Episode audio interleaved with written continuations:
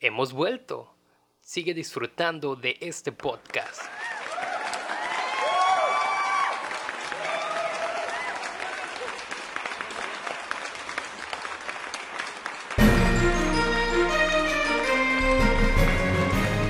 La razón que a mí me molesta tanto lo de la esposa de Lot, por más raro que les parezca, es porque estamos en el capítulo 19 de Génesis, pero desde que empezamos Génesis a mí me parece que Dios se enoja de la curiosidad de la gente. Entonces, desde Adán y Eva, eh, desde la Torre de Babel, ahora ella es como que nos está entrenando para no cuestionar, para no preguntar, para no buscar, para no ver. Eso a mí, como un 5 wannabe, a mí me enoja, me enoja bastante. Porque la iglesia se ha aprovechado, la institución se ha aprovechado de estas cosas por años para mantener a un pueblo ignorante.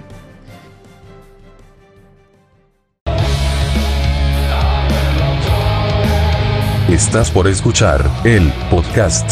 Dice así.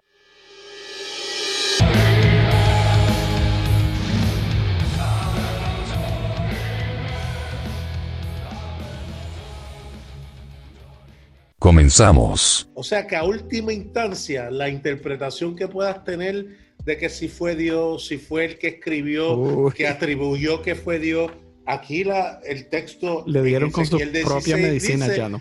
Que va a haber eh, restauración y prosperidad para Sodoma. O sea que la justicia siempre va a ser para corregir y sanar. Nadie el Espíritu Santo de este grupo. Yo, yo creo, que, yo creo que- Que, mm, sí. yo creo que uno de los problemas que a lo mejor a veces tenemos que nos vamos a los polos opuestos y todo eh, hay que tratar siempre de que la cosa esté en el medio. Obviamente yo entiendo cuando ustedes dicen de que en muchas ocasiones nosotros les damos como algunas, como puntualizamos cierta, ciertos pecados que son mayores que otros y en realidad eh, los pecados son pecados y punto. Eh, es más, no sé, un ejemplo, es más pecado una, una niña que está embarazada que una que está en fornicación. ¿Por qué? Porque la que está en fornicación no se ve, pero la embarazada sí se ve. Ahora, lo que no quita es que el pecado es Están en pecado. pecado cuatro personas. La niña con el que fornica y la embarazada con el que fornica. Uy.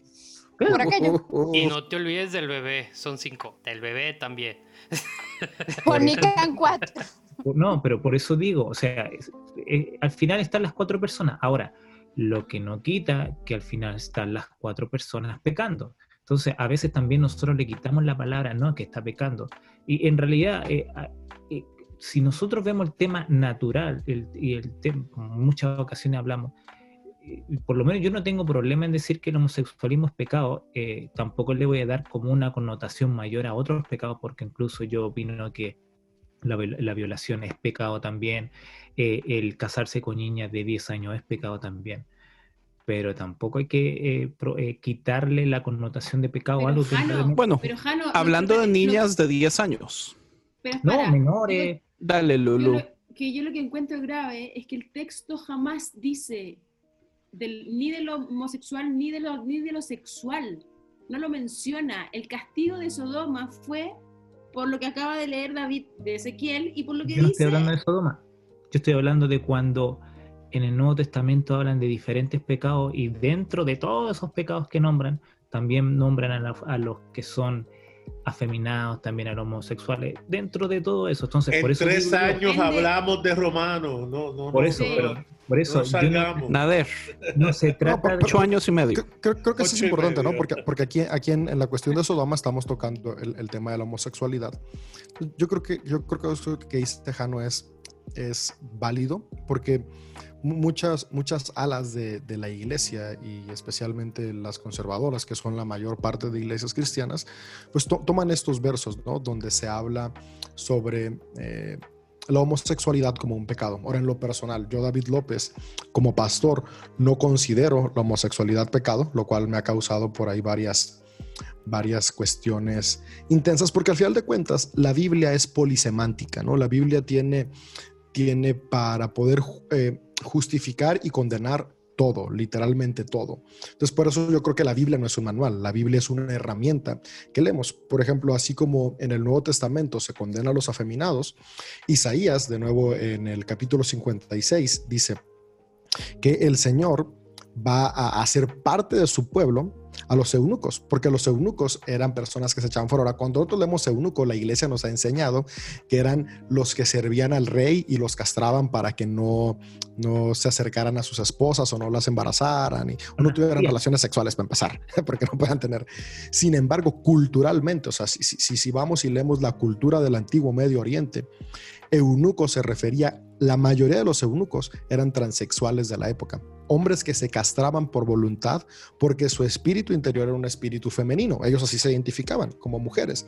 Cuando Isaías está hablando sobre los eunucos, Isaías está hablando de aquellos hombres que habían decidido por voluntad propia no vivir como hombres que el Señor les iba a dar un lugar en su casa. Por eso Isaías 56 a mí me encanta. Eh, y dice, son un árbol seco, sin hijos y sin fruto, porque en el antiguo Medio Oriente lo que más se condenaba era no tener descendencia. Y justamente los hombres que decidían eh, ser homosexuales no tenían descendencia. Y dice, son un árbol seco y sin fruto. El Señor dice, bendecirá a los eunucos que guardan como santos mis días de descanso, que decidan hacer lo que a mí me agrada y que me entregan su vida. Les daré dentro de las paredes de mi casa un recordatorio y un nombre mucho más grande del que hijos o hijas pudieran darles, pues el nombre que les doy es eterno y nunca desaparecerá. Y más adelante vamos a llegar a José, y por ahí José también tiene sus trapitos interesantes que cuando vamos analizando el texto en original nos ayuda a entender mm. por, qué, por qué rechazó a, Doña Poti. ¿no? Tiene más razones de las que nos imaginamos. Esto es un súper chisme, men. Yo no me sabía eso. Ahí creo que te voy a, voy, a estar en desacuerdo contigo, pero ahí vamos. Y qué chido, qué chido, Nader, qué chido. Ahora, los que nos escuchan, lo que yo digo no es absoluto por eso me encanta que hay voces, Jano, Nader, Andrés, Eli, Lulu, Em, que casi no habla, pero ahí está trayendo el neuma. Entonces, lo, importante y lo que yo quiero animar a cada escucha, especialmente ahorita que estás, que estás oyendo un tema que es controversial en la iglesia, no abraces la postura de ninguno, nútrete de todo lo que estamos hablando y ve y busca tu propia postura, tu conciencia, que es el Espíritu Santo, te habla a ti y tú puedes elegir qué es lo que construye más al mundo que deseas dejar. Igual yo por eso no digo nada, para que no se casen con mi doctrina. eso no en el Nuevo Testamento, la mayoría de las veces donde se habla, especialmente Pablo, cuando está hablando de homosexualidad, no está hablando de los homosexuales abiertamente, está hablando de los prostitutos gays que se dejaban penetrar, porque tenemos que acordarnos que, y esto es súper importante y aplica también a lo de Sodoma y Gomorra. Eh, en la Biblia, eh, que un hombre penetre a otro hombre, eso no es pecado. El pecado es el hombre que se deja penetrar, porque está haciendo la acción de la mujer. Y eh, esa acción de la mujer se le ve como sub, digamos, la traducción en, el Nuevo Testamento, que es arsenocoitai, si no me equivoco, es como bajarse a un modo suave como las mujeres. Entonces, Sí, no está hablando específicamente de homosexualidad, digamos, de relaciones homosexuales de parejas que viven eh, eh, amándose como, como parejas homosexuales. Está hablando de aquellos que son, que, que se bajan al nivel de la mujer. Entonces es, es un problema patriarcal porque estamos viendo que de todas formas se está agarrando a la mujer como menos y al hombre que actúa como la mujer vale menos y está en pecado, pero no el hombre que, digamos, porque en ese tiempo era súper común que los hombres iban a contratar a otros hombres igual que mujeres, pero el, el, hecho de usted como hombre penetrar a otro hombre, eso no es pecado. Entonces, es un problema gigantesco también, que, que pocas personas hablan al respecto. En ese caso, sí, o sea, lo que podemos ver en Sodoma es un asco. En ningún momento yo lo voy a defender. Pero David, ¿cree usted que Sodoma era la única ciudad que tenía este tipo de, costumbres, de, power plays, de, de, subyugar o de, o de mostrar el poder hacia otras personas? O sea, pues ¿era la única y por eso la destruyen? Pues no, es, es que no, es lo que, no es lo que yo crea. Es, la evidencia arqueológica y la, evidencia, de escrito nos deja ver que era la normal, ¿no? Todos los pueblos era lo que hacían cuando querían mostrar su poder sobre otros. Incluso podemos ver, hay, hay una historia muy, muy antigua, que es una historia egipcia, y recordemos que Egipto es, es la, la capital de- del área de Levante, es el imperio que está gobernando, y ahí eh, el arqueólogo Fielders Petrit encontró los papiros de la Nu, donde se cuenta el relato de cómo eh, Set, para apoderarse y para oprimir a Horus, lo viola. Entonces, eh, es un cuento mitológico que justifica por qué los poderosos violaban a otros cuando los querían oprimir. Entonces, y ahí podemos seguir encontrando un, un montón de, de historias y de formas que al final de cuentas eso sigue siendo detestable, porque el problema es el motivo que está detrás de. O sea, aquí no es una relación sexual que busca eh, algo romántico, algo consensuado, es una relación que busca abusar, oprimir, subyugar, denigrar. Eso no importa si es hombre con mujer, es detestable. Es detestable. Detestable, Cualquier cosa que no es consensual y que no construye, eso es un abuso. Y Y eso si- la si- conciencia misma lo condena. Y si vamos al texto solamente, vemos que sí aparentemente había otras ciudades que estaban haciendo lo mismo porque justificaba la destrucción de ellas y no fueron destruidas porque él dijo, ay, me voy para Soar. El Soar también se iba a ir con, con Sodoma y Gomorra.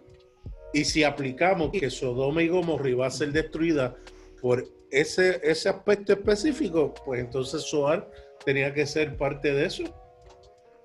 Es más, yo Ahora, pienso que eh, Soar era peor porque el verso dice que él estando en Soar tuvo tanto miedo de morir que se fue a las montañas. Pero en- Sodoma no tuvo miedo y no se fue a las montañas. Algo para agregar sobre el tema de los eunucos, que no sé si será tanto así como el tema de que eran transexuales, porque según Mateo 19:12 dice, porque hay eunucos, eunucos que así nacieron desde el seno de su madre, o sea, nacieron así. Y hay eunucos que fueron hechos eunucos por los hombres, o sea, para servir al rey.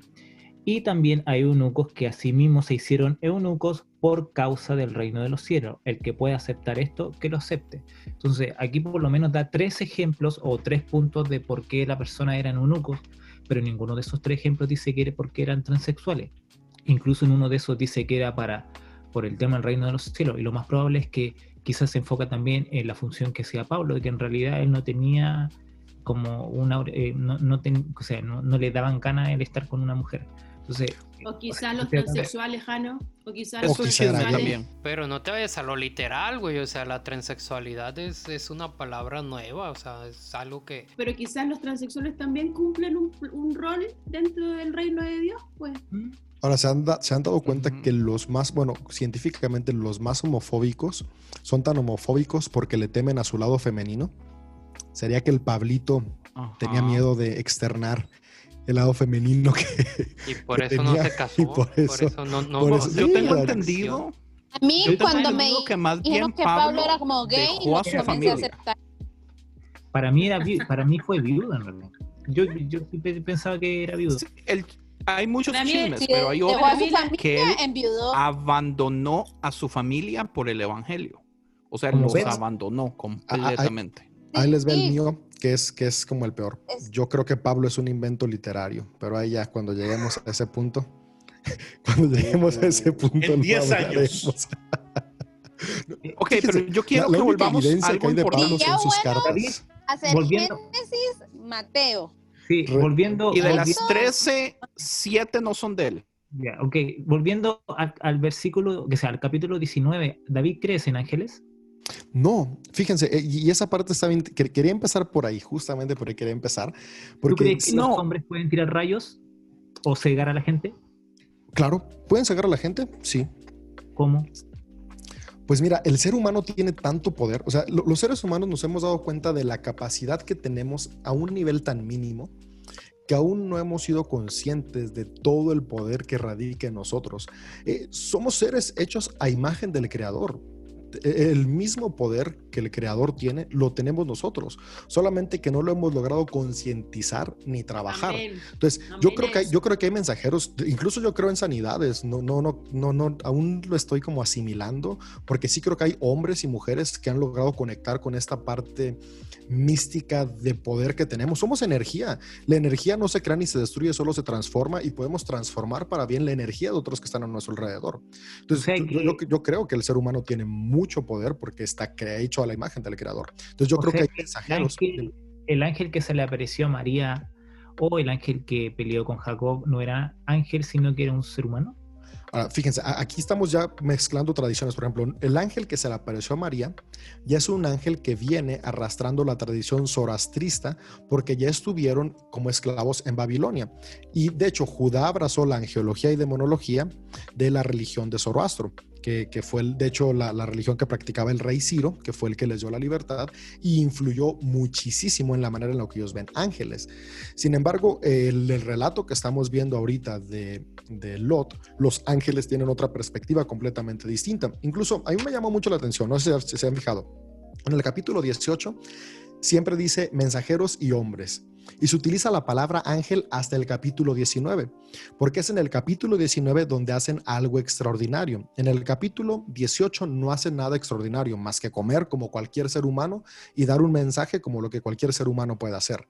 Pero en el capítulo 19, estos mismos hombres ahora van a cegar a la, a la- multitud que quiere abusar y van a hacer que caiga fuego del cielo. Por lo tanto, se necesita literariamente a, nuestro idioma, porque ya esto es cuestión de traducciones modernas, cambiarle la palabra de hombre a ángel para que en la mente del que está leyendo luego, luego haya un, haya un cambio cognitivo. Pero si nos vamos al original, la palabra que viene tanto en el 18 como en el 19 es la palabra malha. Y la, digo malaj, la palabra malaj. Y la palabra malaj, tanto en el, les voy a leer dos traducciones, digo, dos, dos definiciones. El diccionario hebreo bíblico de Luis A. Schockel dice lo siguiente: malaj es mensajero, embajador, emisario o enviado. Cualquier ser humano cumple esas funciones. Después, otro diccionario, el diccionario hebreo bíblico de Moisés Chávez, dice que la palabra malaj es mensajero o agente.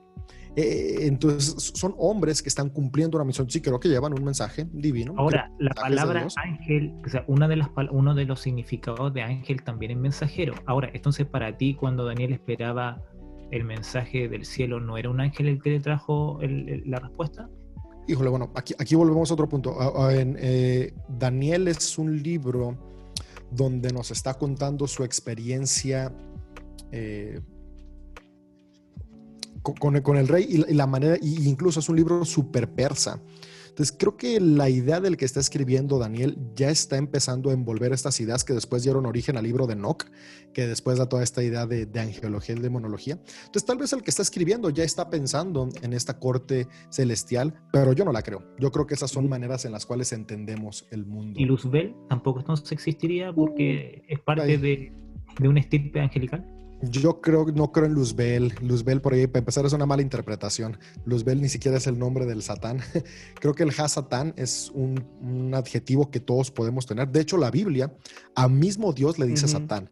Cu- Cuando está, cuando está, por ejemplo, en Números, el relato de Labán, dice que el ángel del Señor fungió como Ha-Satán frente a Balaam para que no pudiera avanzar. Entonces, Satán no es, no es- no es un término bueno o malo, es el que se opone, el que se interpone.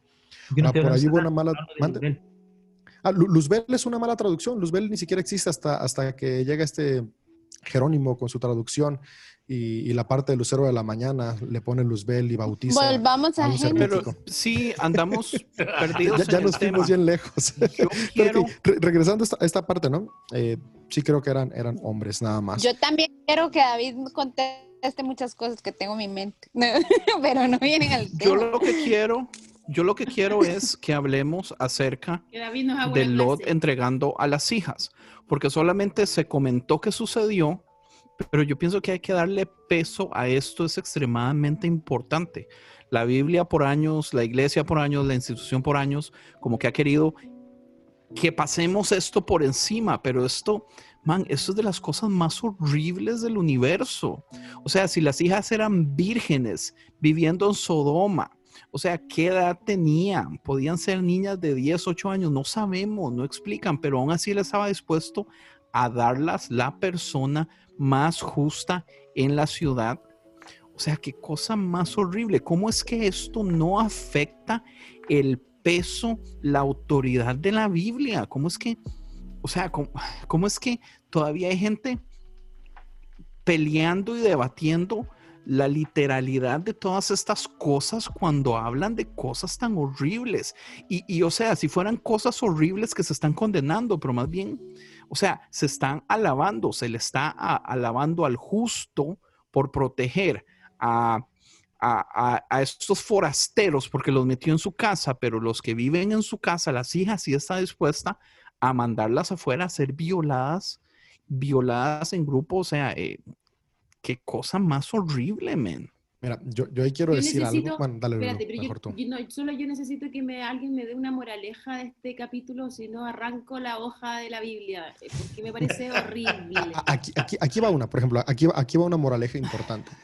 Si, si- si hace ratito vimos que, que Génesis 19 es una historia reformulada de jueces 19, podemos ver que en jueces 19, desafortunadamente, la concubina del levita sí es echada a los hombres y muere violada por los hombres. Sin embargo, acá nos están revalorizando esta historia. Y aquí están esas partes que me encanta y me va a salir el pastor que llevo dentro en, este, en, esta explicación del relato.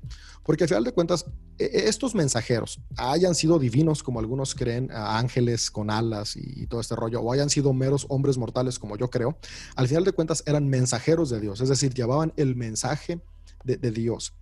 Y lo que ellos hacen cambia por completo la historia, es un country story, es un cambio radical del relato antiguo, ahora el relato nuevo, porque en el relato antiguo el levita saca la concubina, cuando ve que los hombres no están contentos y ya están por entrar a la casa, saca la concubina para lavarse las manos. Ahora, me llama mucho la atención que después este levita le echa la culpa a los hombres por lo que hacen y yo digo, oye, men, el que la sacó fuiste tú. Eh, pero ahí llegaremos en su momento a esa parte. Sin embargo, lo que me encanta de Génesis 19 es que los ángeles no permiten, o los mensajeros no permiten que Lot saque a sus hijas. Aquí están haciendo un cambio radical y ciegan a la multitud, porque el mensaje que está dando es, sí, tal vez para Lot, sus hijas no tienen valor, pero estos hombres son mensajeros de Dios y como mensajeros de Dios, la mujer tiene valor, por lo tanto, a ellas tampoco las tocan.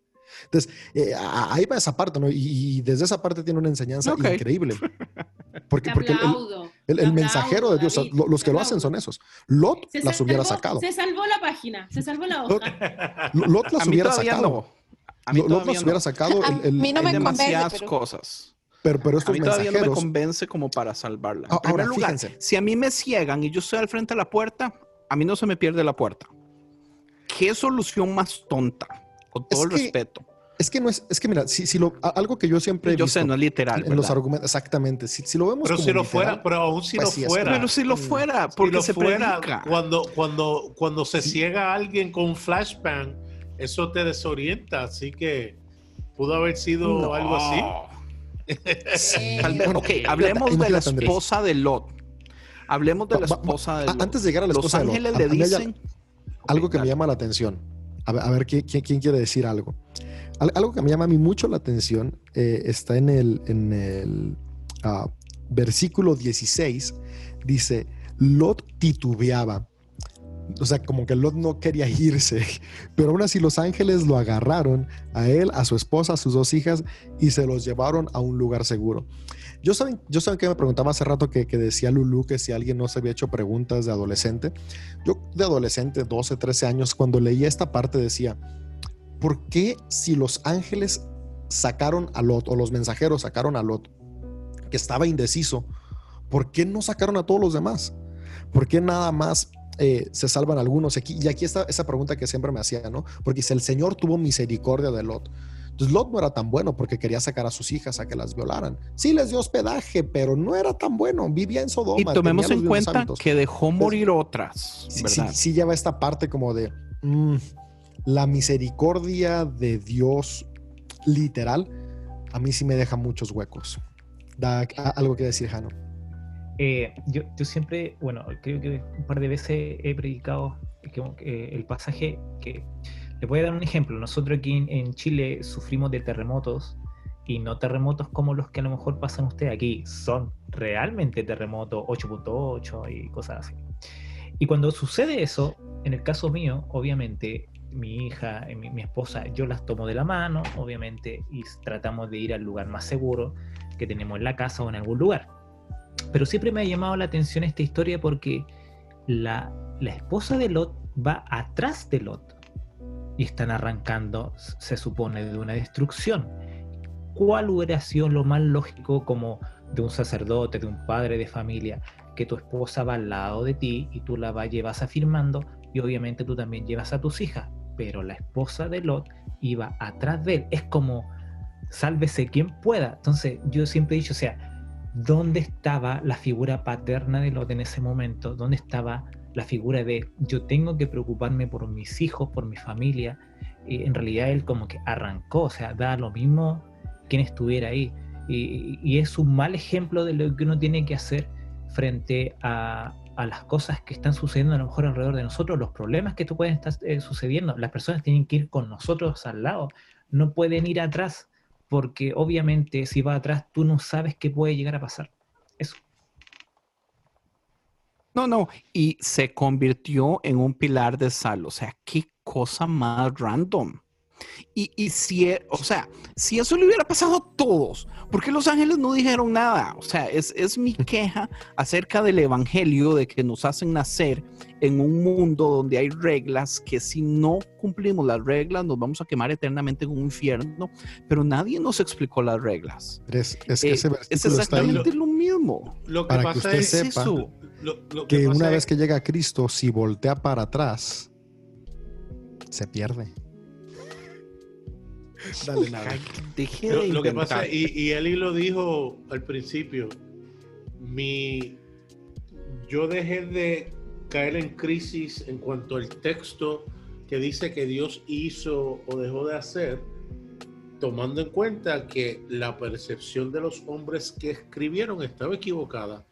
Si hoy en día cualquier cristiano ve a un musulmán cortándole la cabeza a otro ser humano en el nombre de Dios, todo cristiano va a decir que no es posible que pueda ser Dios. Sin embargo, nosotros, y yo fui uno, justificaba el hecho de que Dios era Sí, capaz de hacer esas cosas horrendas a otros seres humanos y dar la orden para hacerlo.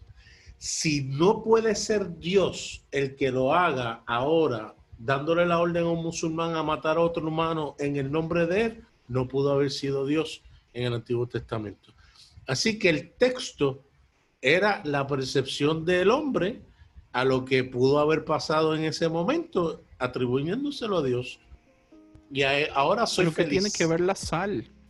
Y Pues, de- eh, deja eh, de un lado los datos. alguien, escribió, alguien escribió, algo le pasó la sal y ya. y dijo que se convirtió en sal. Pero, pe- pero haciendo un lado ese dato, ese dato li- literal como tal que, que está mencionando Andrés, que le hincha las bolas tanto.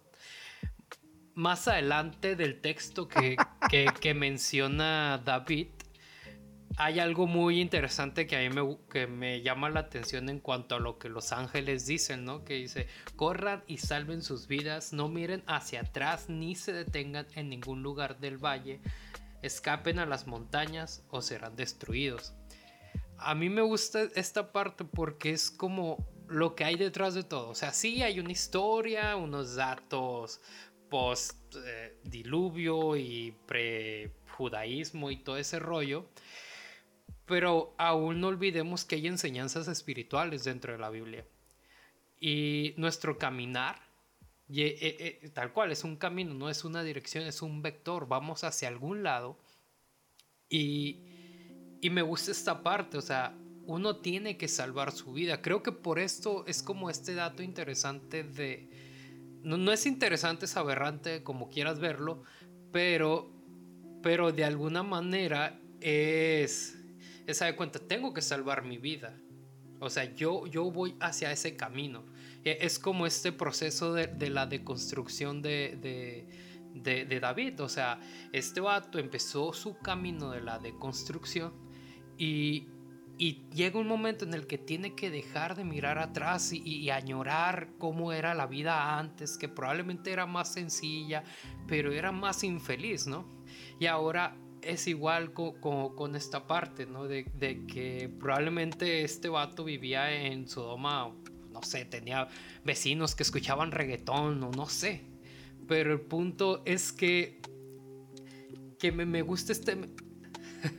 me gusta este mensaje tal cual, o sea, corre y salva tu vida como, como una responsabilidad tuya. Hablando de a mí nadie me va a salvar. Yo voy a, a, a correr hacia Si ese lugar. no te convierto en estatua de sal.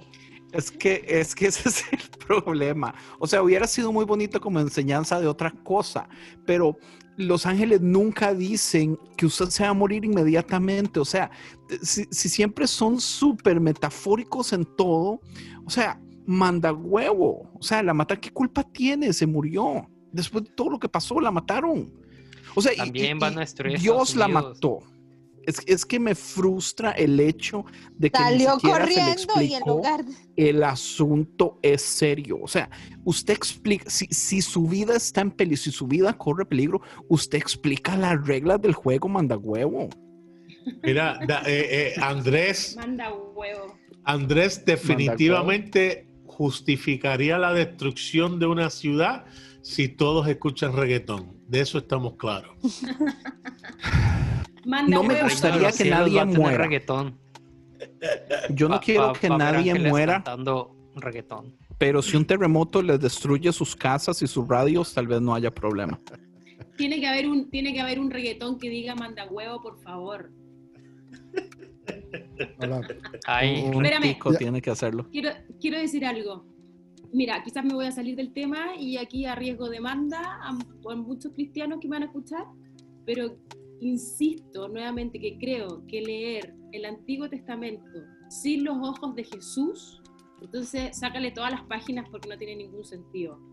El, el Antiguo Testamento sin el amor, sin, la- sin el Espíritu Santo y sin la mirada de Jesús es, es volver atrás y, y no entender nada y, y encontrarlo horrendo. Cuando yo pregunto, díganme la fábula de esto, porque es horrible y horrendo, y en verdad yo le sacaría el 80% de las páginas a la Biblia del Antiguo Testamento para quedarme solo con Jesús. Si es que no leo Correcto. si es que no leo las páginas con los ojos de Jesús. Y no leer el Antiguo Testamento eh, sin la mirada del Nuevo Testamento, entonces creo que no entiendo aún el mensaje de Jesús, creo que aún no entiendo el, el- el cambio de cosmovisión, de, de- de universo, de vida, de mundo, de todo lo que trajo Jesús. Que hasta Jesús mismo cuestionó el Antiguo Testamento. Cuando me dicen que la Biblia es toda inspirada por Dios, no, no, no me cabe, no puede ser. Y bueno, y si es inspirada, bueno, se, se equivocó el escritor en, en entender la inspiración, porque no puede ser que una historia tan horrenda sea algo que esté dentro del plan perfecto de Dios y su, y su propósito y su reino. No, aquí nos está mostrando literalmente la eh, perversión y, y- capacidad del, del hombre a ser muy mal. Lulú, lo, lo que pasa es que la interpretación o la manera en que se ha leído ese texto está equivocado. No dice que la escritura es inspirada por Dios. Dice toda, eh, toda escritura inspirada por Dios es útil para. Eso significa que cualquier cosa que hace la función de instruir y levantar, eso es inspiración de Dios. Si no hace eso, no es inspirado, punto. Amén. Y lo dice el texto claramente. Lo que pasa es que leemos versiones de las escrituras que, de- que creemos que está hablando exclusivamente de los libros que componen la Biblia. No, cual- tú puedes escribir un libro que si los lleva al amor, a levantar, a construir, eso es inspiración de Dios. Mm. Y eso hace la diferencia para mí. Eh, Andrés. La razón que a mí me molesta tanto lo de la esposa de Lot, por más raro que les parezca, es porque estamos en el capítulo 19 de Génesis, pero desde que empezamos Génesis, a mí me parece que Dios se enoja de la curiosidad de la gente. Entonces, desde Adán y Eva, eh, desde la Torre de Babel, ahora ella es como que nos está entrenando para no cuestionar, para no preguntar, para no buscar, para no ver. Eso a mí, como un 5 wannabe, a mí me enoja, me enoja bastante. Porque la iglesia se ha aprovechado, la institución se ha aprovechado estas cosas por años para mantener a un pueblo ignorante. Pero yo antes decía, pucha, es, es la institución. Pero ahorita lo estoy leyendo, o sea, el texto se enoja, o sea, parece que Dios se enoja por la curiosidad de la gente, entonces realmente me molesta. y es que el texto fue editado y plasmado por al final de cuentas hombres que tenían la intención real de poder controlar. O sea, es muy romántica la idea donde pensamos que todos los textos que tenemos de la Biblia se hicieron con el fin de ayudarnos a crecer. Ahí es donde yo creo que entra la mano providencial de Dios, donde aun cuando la intención era controlar a un grupo de personas, la experiencia que tú tienes con Dios de una u otra manera queda plasmada y por eso podemos encontrar tantas joyas teológicas entre tanta cosa tan incomprensible e indeseada. Entonces sí, eh, al final de cuentas, los últimos editores, que, bueno, y desde la escuela deuteronomista con Josías, eh, la, idea era justificar la opresión de la casta sacerdotal y de la casta eh, real al pueblo. Y después con Esdras, la idea es justificar todas las nuevas estructuras y reformas que van a hacer. Entonces, por eso vemos cómo se condena tanto a la curiosidad. Eh, porque entre más preguntas, más cuestiones, más difícil es poder llevar a cabo los planes. Eh, sin embargo, creo que aunque tenga ese, ese origen, podemos seguir encontrando ideas, podemos seguir encontrando filosofías, podemos seguir encontrando principios que nutran nuestra vida. Lo que yo sí creo es que llega, llega esta confrontación cuando pensamos que es Dios el que la escribió. Entonces yo creo que fue Dios el que la escribió, entonces sí crea este conflicto de qué onda. No, pues soy consciente que fueron hombres y mujeres que claro, que experimentaban a Dios, pero toda experiencia con Dios es limitada. Eh, puedo entender, ok, entonces no fue Dios quien la escribió, fueron hombres y mujeres que experimentaron a Dios. Entonces, de, ahí, de esa parte, es como mi, mi, apología a los textos bíblicos, aunque no los considero inspirados. Ahora, hay una duda que, tiene mucho de, la cuestión. Habló muy rápido, no puede terminar de escribir. en, la parte de por qué sal, ¿no? Tenemos que ver que Sodoma, la, la, la metrópolis de Sodoma, está ubicada donde actualmente está el Mar Muerto. Cuando los escribas y las personas que escribieron estos relatos los redactaron, ya existía el Mar Muerto. Cuando se relata el, texto más antiguo sobre la destrucción de Sodoma, habían pasado mínimo dos mil años de que esta destrucción había sucedido. O sea, es como si hoy tú y yo redactamos eh, la erupción del volcán Vesubio de hace tres mil años, ¿no? Eh, vamos a ponerlo a nuestra interpretación de por qué pasó. Entonces, no, no, estaban relatando algo que sucedió al momento, toman eh, una catástrofe que sucedió hace 2000, 3000 años y la alinean a la historia que están poniendo. Ahora, históricamente, y, las personas que hacen, eh, que se dedican a la crítica bíblica y al estudio de las fuentes de los textos, podemos ver que hay varios agregados. Por ejemplo, Génesis 19 es un agregado, pero sin embargo, el versículo 26 es otro agregado el versículo 26, que es el relato de la mujer de Lot, que se vuelve sal, rompe la discusión y de, hecho no tiene sentido de estar. Si tú terminas hasta el, hasta el 25, cierra muy bien el relato donde dice arrasó a todas las personas y toda la vegetación. Sin embargo, hace falta agregar algo y es un agregado posterior. Ahora, se puede ver desde el tipo de escritura y el tipo de lenguaje que se utiliza como... Eh, tiene, tiene estas connotaciones que nos permiten darnos cuenta que se insertó, así como hace eh, unas semanas vimos que la parte de Melquisedec se insertó también en el texto. Ahora, ¿por qué razón se insertó? Si esto está sucediendo en, eh, se está narrando en el área del Mar Muerto, las personas que viven alrededor del Mar Muerto tienen que entender por qué están cerca de una fuente de agua que no da vida. Tenemos que entender que viven en el desierto. El área de Judá es un área pobre en agua. No tienen agua. No, no, no, tienen, no tienen de dónde alimentar sus cultivos, escasea el agua y hay una masa grande de agua, un lago, porque no es mar, es un lago salado. Eh, hay un lago que es agua, pero que mata. Entonces, esto yo les lleva a cuestionarse mucho, o sea, ¿por qué esta agua no da vida?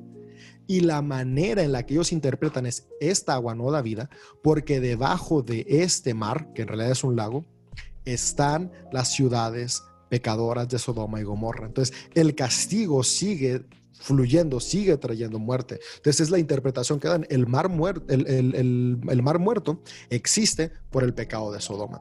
Entonces por eso se hace todo este relato, porque la gente que vive no puede comprender tanta agua sin poderla utilizar. Ahora, la historia de la mujer de Sales, el, el ser humano necesita entender la, sal, si tú vas al, Mar Muerto, nunca he tenido el privilegio de ir, pero he visto fotos y he estudiado la, geografía de, de, la región de Judá, podemos ver que a las orillas del mar siempre se levantan estos montículos de sal. Son, como estalactitas hacia arriba de la sal misma del mar. Entonces los antiguos lo veían y, necesitaban entender por qué pasaba eso, ¿no? ¿Qué eran esos montículos de sal? No, no tenían eh, todavía el conocimiento que hoy tenemos en día. Entonces necesitaban darle una interpretación mitológica. Y la interpretación mitológica a estos montículos de sal es donde nace el relato mitológico de la mujer de Lot. Entonces, ¿por qué sal? Pues porque Sodoma y Gomorra están hundidos en el Mar Muerto y fuera del Mar Muerto, ¿qué es lo que hay? Estas montañitas de sal. ¿Y qué son esas montañitas de sal? Pues la esposa de Lot que volteó a ver hacia atrás. Entonces ahí es donde, donde empieza a cobrar sentido toda esta razón. Y, y, al final de cuentas, lo que querían enseñarle y decirle a la gente es, cualquiera que vea las ciudades del Valle de Sidim, es decir, Sodoma y las otras cuatro, como ejemplo, correrá la misma suerte que esta estatua de sal. Es decir, aunque no esté hundido, va a dejar de tener vida. Porque si tú oprimes, si tú no eres hospitalario, si tú no ves por el bien del otro, al final de cuentas te vuelves tan salado que no tienes vida adentro. Entonces, e-, esa es la parte de la interpretación. Oye, ahora la estatua los, de sal. los minerales y, los, y el barro del mar muerto está rico, exquisito en propiedades para la piel. Ah, tú se has estado ahí, tú se has ido. Qué envidia. Ahí está la redención de Jesús, ¿viste? Que hasta de lo muerto saca vida. Claro. claro, claro. Y una, una, un agregado para terminar con, con la historia de, ya de la destrucción, es que tampoco eh, fue que los ángeles y Dios salvaron a Lot por ser lindo, bonito y por portarse bien. En realidad, el versículo 29 dice, pero cuando Dios destruyó las ciudades del valle, se acordó de Abraham e hizo salir a Lot del medio de la destrucción. Entonces fue por amor a Abraham que al final salvó a Lot. Eh, no fue porque a ah, Lot porque lo salvé porque sí, sino por amor a Abraham salvó a, su, a su sobrino en realidad. Pero ahí, cierra el círculo, pero ahí cierra el círculo de lo que está explicando David, que en verdad esto tiene que ver con la historia del pueblo escogido, del, del pueblo israelí, que finalmente es una historia de ellos para explicar teológicamente el pueblo de Israel. Y, y literal, ¿eh? es como el es como el pueblo cogido porque esta es ya la segunda historia donde nos topamos otro fetiche, otro tabú entre familias de, incesto.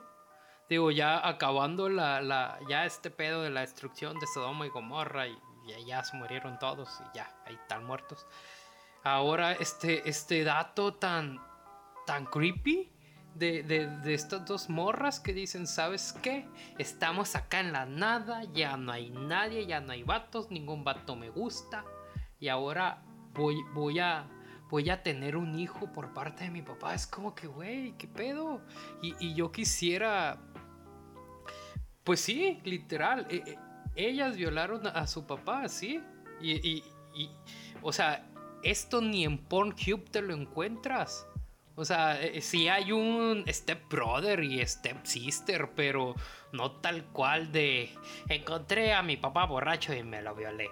O sea, es como ni en la deep web, yo creo. Pero a ver, a ver, David López, porque yo sé que ahí tienes un dato geocientífico, metafísico y rabasaya que puedas darnos, no sé, Andrés o alguien. Sí, Ay, sí. pero me, imagino que es para justificar. Es lo mismo. Eva, Sara, Agar, la esposa de Lot y obviamente las hijas. O sea, todo es culpa de las viejas, porque quien lo escribió es un hijo machista. A lo mejor no, a lo mejor no lo pelaban al vato. Y, y- y siempre, siempre te checas, el que más odia a las mujeres es el vato que tiene más mala suerte con las mujeres. No, no, y, y- y Entonces, me imagino. Aparte que- la escribió. Y me imagino que van a justificar a los moabitas que eran enemigos de, de- de- de los que escribieron, pintarlos bajo la, la peor manera para, para cómo ellos eh, eh, nacieron, ¿no? De acuerdo a su cultura. Eh, es Claro. correcto, David. Exactamente, dis- diste en el blanco, Nader. O sea, e- esta historia del, del incesto es otro agregado. O sea, nosotros lo leemos como si fuera una historia de corrido. Pero si, si lo vamos viendo desde la crítica textual, son relatos que fueron escritos en distintas temporadas por distintos grupos y distintos clanes que después se juntaron. Entonces, la intención de este texto del relato de- del incesto de las hijas de Lot es justamente explicar eh, el origen de Moab y, de los amonitas, lo- los, moabitas y los amonitas. Ahora, etnológicamente, y la razón por la que está aquí es Judá, Israel, Moab y Amón comparten sangre. Son, son, son eh, eh, habla- hablando étnicamente, eh, son compatriotas, vi- vienen de una misma descendencia. Lo que pasa cuando los clanes se van dividiendo, Moab y Amón se, se instalan en la parte oriental del Jordán, que es una parte más fértil. Por lo tanto, crecen y son más fuertes. Y podemos ver eh, en la historia cómo tanto Moab como Amón oprimieron a Judá. Entonces, Judá no puede entender cómo si son hermanos, si son descendientes, y incluso el mismo relato bíblico nos cuenta, ¿no? De dónde vienen de la misma familia de Abraham, porque al final de cuentas la Biblia también nos está contando eh, la etnología de una región. No todo nada más es, es historia, también están hablando de etnología, antropología, todo eso era, era la manera de explicarlo. Entonces, Judá no puede comprender cómo sus propios hermanos están oprimiéndolos, están abusando, así que cuando ellos hacen el relato, necesitan presentar que el origen de sus familiares moabitas y amonitas es tan abominable que lo presentan como un incesto. Entonces, eh, esa es la razón por la que está presentado este relato de esa manera. Ahora, un dato curioso La es... región de Judá está en el Mar Muerto. ¿verdad? La, la región de Judá está en, en la parte baja, eh, es la parte occidental del río Jordán, que es la parte menos fértil, porque están más abajo. Sí, el, el Mar Muerto está, está en el área de Judá, que es que está muy cerca de, de Jerusalén. Que si vamos viendo, vamos a ver más adelante cómo Es que Eli Abraham está es parte de los. Tomando apuntes y todo. Ah, muy bien. Co- Cómo, cómo Judá es Está parte, bien. Abraham Sí, es parte de los pasada. relatos Él se fijan, to- to- todo lo de Abraham sucede en el sur. Después vamos a ver cómo cuando brinquemos al ciclo pat- patriarcal de Jacob, todo cambia al norte. Porque el ciclo del patriarca Jacob es la historia de Israel, mientras que el ciclo del patriarca Abraham es la historia de Judá. Y Isaac es necesario porque Isaac es el que los junta, aunque nunca fueron uno, nunca fueron un mismo reino. Es necesario Isaac, este hijo de la promesa, este hijo tan, tan buscado y tan, tan que parecía que nunca iba a llegar para poder ir eh, creando esta, este enlace mitológico. Pero, pero sí, básicamente esa parte de, del incesto, esa es la razón, querer denigrar el origen de los moabitas y amonitas porque están enojados, porque los oprimen. A ver si alguien tenga algo que agregar, alguna cuestión más. Otra vez de unas mujeres. Sí, Yo solo quiero agregar es triste, que pero sí. los maestros de escuela dominical nunca van a enseñar Génesis 19. Y buena suerte cuando les toque. No solo Ay, nunca qué bueno, qué bueno. No hace no falta. solo no lo van a enseñar, sino que leer la Biblia. No leen la Biblia, leen solo las, los cuentos que le dan de escuela dominical. Para, para dibujar. Nadie Yo creo que la Biblia la debe leer, la deben leer personas que ya tienen una capacidad de razonamiento madura. Yo, yo creo que la Biblia no es para adolescentes, Niño, niños. Incluso nosotros el año pasado cambiamos nuestra política de enseñanza en nuestra escuelita para niños, que es CDO Kids, donde dejamos de enseñar las historias y empezamos a enseñar principios. En lugar de enseñarles que existió un Noé que se salvó, mejor le decimos que hay un Dios que habita en ellos, que es amor, y que ese amor se manifiesta compartiendo. O sea, estamos enseñando valores, porque creemos que esas son historias que Wow. para su edad no están. A, a mis hijas yo no les he contado ni una historia. De repente a mis papás es como de, ay, hay que... con-". No, no, no. Mis papás saben bien que ellas no están en una edad, tienen dos años y un año. Ellas no necesitan escuchar ni la historia de Noé.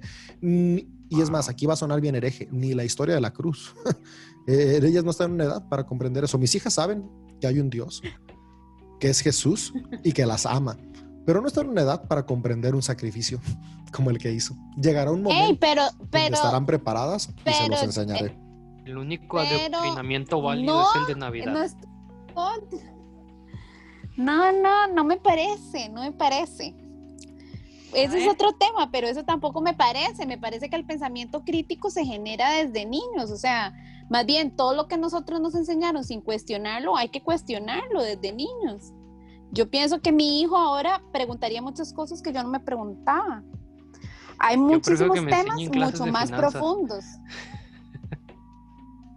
Pues- yo creo que entiendo a lo que usted se refiere, Eli, porque a, a mí me pasa lo mismo, digamos, yo no les evito la Biblia porque la Biblia para mi esposo es algo muy importante, entonces ellos tienen su sus Biblias para libros, pero ellos saben que las historias están ah, arregladas, ¿verdad?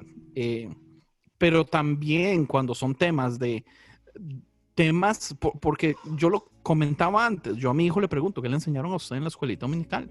Y yo trato de venir y reformar las ideas porque yo no quiero que su teología sea de la iglesia, yo quiero que él tenga mi teología, o por lo menos que yo sea un puente para que él tenga una Ajá. mejor teología de lo que la iglesia me dio a mí. ¿Verdad? Eso Pero es que espero que no sea malo. Pero es que yo pienso que una cosa es enseñar a los niños y otra cosa es adoctrinar a los niños. Y me parece que lo que han hecho las iglesias Ajá. por siempre es adoctrinar a los niños. Y eso yo no estoy de acuerdo. Quizá estoy más de acuerdo con la postura Po- de David. Sin Yo embargo, por eso sí no soy creo- vegano, porque la embargo, iglesia me creo dijo que que hay las que- verduras ponen triste a Dios. Sin embargo, Amén. creo que hay que, hay que enseñarles, como dice Eli, porque si no, es- efectivamente no estás desarrollando un pensamiento crítico, que es muy Claro. distinto Porque, a decirle que esto por fue así ejemplo- y no hay más. Ajá, por ejemplo, mi hijo, eh, ok, yo soy un poco... ¿Cuántos años tiene? Y a mí no me gusta mucho la Navidad. Mi hijo tiene ocho. Ah, ok. Y, eh, pero de- desde que llegó mi hijo, ¿verdad? Entonces yo trato de ser menos Grinch y pienso como que él viva como su experiencia de Navidad, eh, como otros niños, y él siempre ha creído en, en Santa Claus, ¿verdad? Ahori- ya no, ¿verdad? Pero el tema es como que yo le decía, mira, Ever, yo Oh. no creo en Santa Claus, pero vos podés creer lo que vos eh, crees, o sea, lo que vos querás porque, porque usted va a tomar las decisiones de creer o no creer. Y él por muchos años dijo que él creía. Y de hecho llegó Santa Claus al kinder. Entonces él me decía, ves mami, si existe Santa Claus. Entonces yo, yo le decía, bueno, ok, ¿verdad? Pero lo dejaba en su rollo. O sea, yo nunca le dije, sí, existe Santa Claus y nunca nada de esas cosas. Ento- en general, así es con la Biblia, digamos, él, él a mí me dice, bueno, pero es que Dios creó el mundo eh, Adán y Eva, entonces yo no, no se lo quito, o sea, no, ¿verdad? Entonces yo le digo, bueno, yo tengo otras historias a, a través de eso, pero me parece muy bien que usted, ese tipo de cosas, mm, a mí sí me gusta que él aprenda de la Biblia, porque después él va a leerlo con sus propias críticas o convicciones, ¿verdad? Pero, y trato de no adoctrinarlo. A mí no me gustaría que tuviera mis, toda mi teología, porque yo soy muy sangrona, ¿verdad? pero eh, sí como que yo trato como que él tenga sus historias y él decida como si son reales o no. Y por ejemplo, digamos, él dijo, ¿cómo Dios creó el mundo en siete días? Entonces yo le digo, bueno, si vos lo crees está bien. Me dice, no, es que no lo creo. Y así, son como cosas que él dice, ¿verdad? Y entonces yo a veces le digo, bueno, los Avengers destruyeron Nueva York, ¿verdad? Y así es como que siempre, ah, ok, entonces Dios es más poderoso. Son cosas así, ¿verdad? Como que yo pienso como que él sí se tiene que enterar de algunos temas y que él no todo se lo crea como que sea la santa palabra. Pero tiene En permiso fin. para pensarlo y para cuestionarlo. Y eso Tiene creo permiso que para pensar. sano. Yo a mi hijo no le doy mucho permiso para pensar. Yo sí vengo a, a decirle de un solo, esto no es así. Y tengo las pruebas y hablemos. Y si usted tiene preguntas o dudas, eh, vamos a YouTube, le busco un video en inglés porque él entiende mejor inglés que español. Entonces, eh, o, o si yo invierto mucho tiempo en procurar que él entiende las razones correctas, la física, de, eso, o sea, no solo teología, ¿verdad? De ciencia, de, de política, eh, digamos, conversaciones con mi hijo de Trump, yo he tenido montonones y yo he tenido que explicarle Le por creo. qué. Y si tu hijo Este, sale punk como tú y decide man. no creer lo que tú crees y creer lo que tú no crees. Es- Pues él, él tiene pasa? derecho a hacerlo, pero el asunto es esto. Él Yo tiene que tener argumentos en- con en peso. Por ejemplo, Hasta yo tengo que diga, tatuajes. "Suave", sí. Yo, a- yo a mi hijo voy a dejar que se haga un tatuaje hasta que él pueda con argumentos decirme por qué quiere un tatuaje. Porque hay grandes posibilidades de que tal vez él al principio lo que quiera es por moda o cualquier cosa, ¿entiendes? Se sea lo que sea que él vaya a querer en el futuro. Ah, Se, se tatúa los Bayardigans. no sé qué es eso. Es un programa inglés. Sorry. Este, eh, e- esa es la cosa, ¿entiende? Digamos, yo ocupo el, el modo que yo veo la importancia del pensamiento crítico está también en el lado filosófico donde él tiene que poder defender sus ideologías. Entonces, solo creer por creer, a mí me cuesta como dejarlo hacer eso. Eh, pero eso ya es otra cosa. Pues con esta bonita reflexión y, y dándonos cuenta que Santa Claus deja de existir hasta el primer momento en el que ya no hay dinero en la casa y de que uno decide no, no creer en, Dios en el momento en el que las oraciones no surgieron efecto. Yo sí creo en Dios, a pesar de que a veces las oraciones duran, duran en, en hacerse realidad. Pero al final hemos llegado al final de este episodio. Y pues quédate con estas analogías, estos datos históricos, e- estos rollos tan, tan pornográficos, tan violentos, tan todo. Y te vemos en el siguiente, bueno, me escuchas, nos escuchas en el siguiente episodio sobre eh, Génesis 20 y Génesis 21. Entonces ya vas a tener una semana completa para leer esos dos capítulos de la Biblia. Y pues nada, no, yo no sé si alguien más quiera comentar algo, enviar saludos a su mamá, no sé, pero, pero ahorita es cuando. Sí, Andrés, deja de adoctrinar a tu hijo. ¿Por qué? Porque creo usted que lo estoy adoctrinando. Porque no dejas que él piense ni que tome decisiones. Tú ya estás ya como eh, colocándolo dentro de una estructura. Fatality. Sí, pero es que mis... Así Ok. sonó, Andrés. Yo entiendo su punto, Haces lo pero mismo, igual...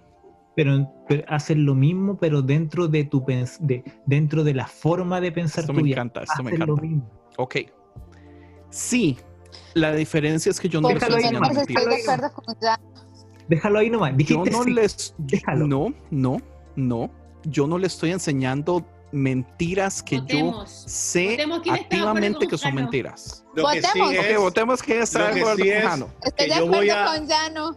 yo voy a orar ¿En para serio? que él no le guste re- para que eh, La- no le guste reggaetón y te diga papi es que me gusta Ya hay ciertas gusta". canciones que le gustan del reggaetón. A mí me gusta el reggaetón. Ay, bueno. El Pues, reggaetón lento del que no se baila hace tiempo. Si, si quieres seguir. Bueno, tanto- termina. Vamos con una canción de reggaetón. Claro, claro, claro que la voy a poner, voy a, poner la de Pásame la botella. No. No es reggaetón. Reggaetón. No, reggaetón, de- reggaetón. Ay, Ya. Namaste. Namaste. Este, pues Hasta la próxima. nos quedamos con esto y si quieres saber al tanto de esta pelea entre que sí está bien Andrés, que sí está mal, mm, síguelo en el siguiente episodio. Y pues yo soy M. Cárdenas, mis amigos me dicen Iman y yo sé que esto no es el pan de enojón y no sé por qué estoy cerrándolo así, pero pues Dios te bendiga y escúchanos en la siguiente transmisión. Así que, Saracatoyo. Bye.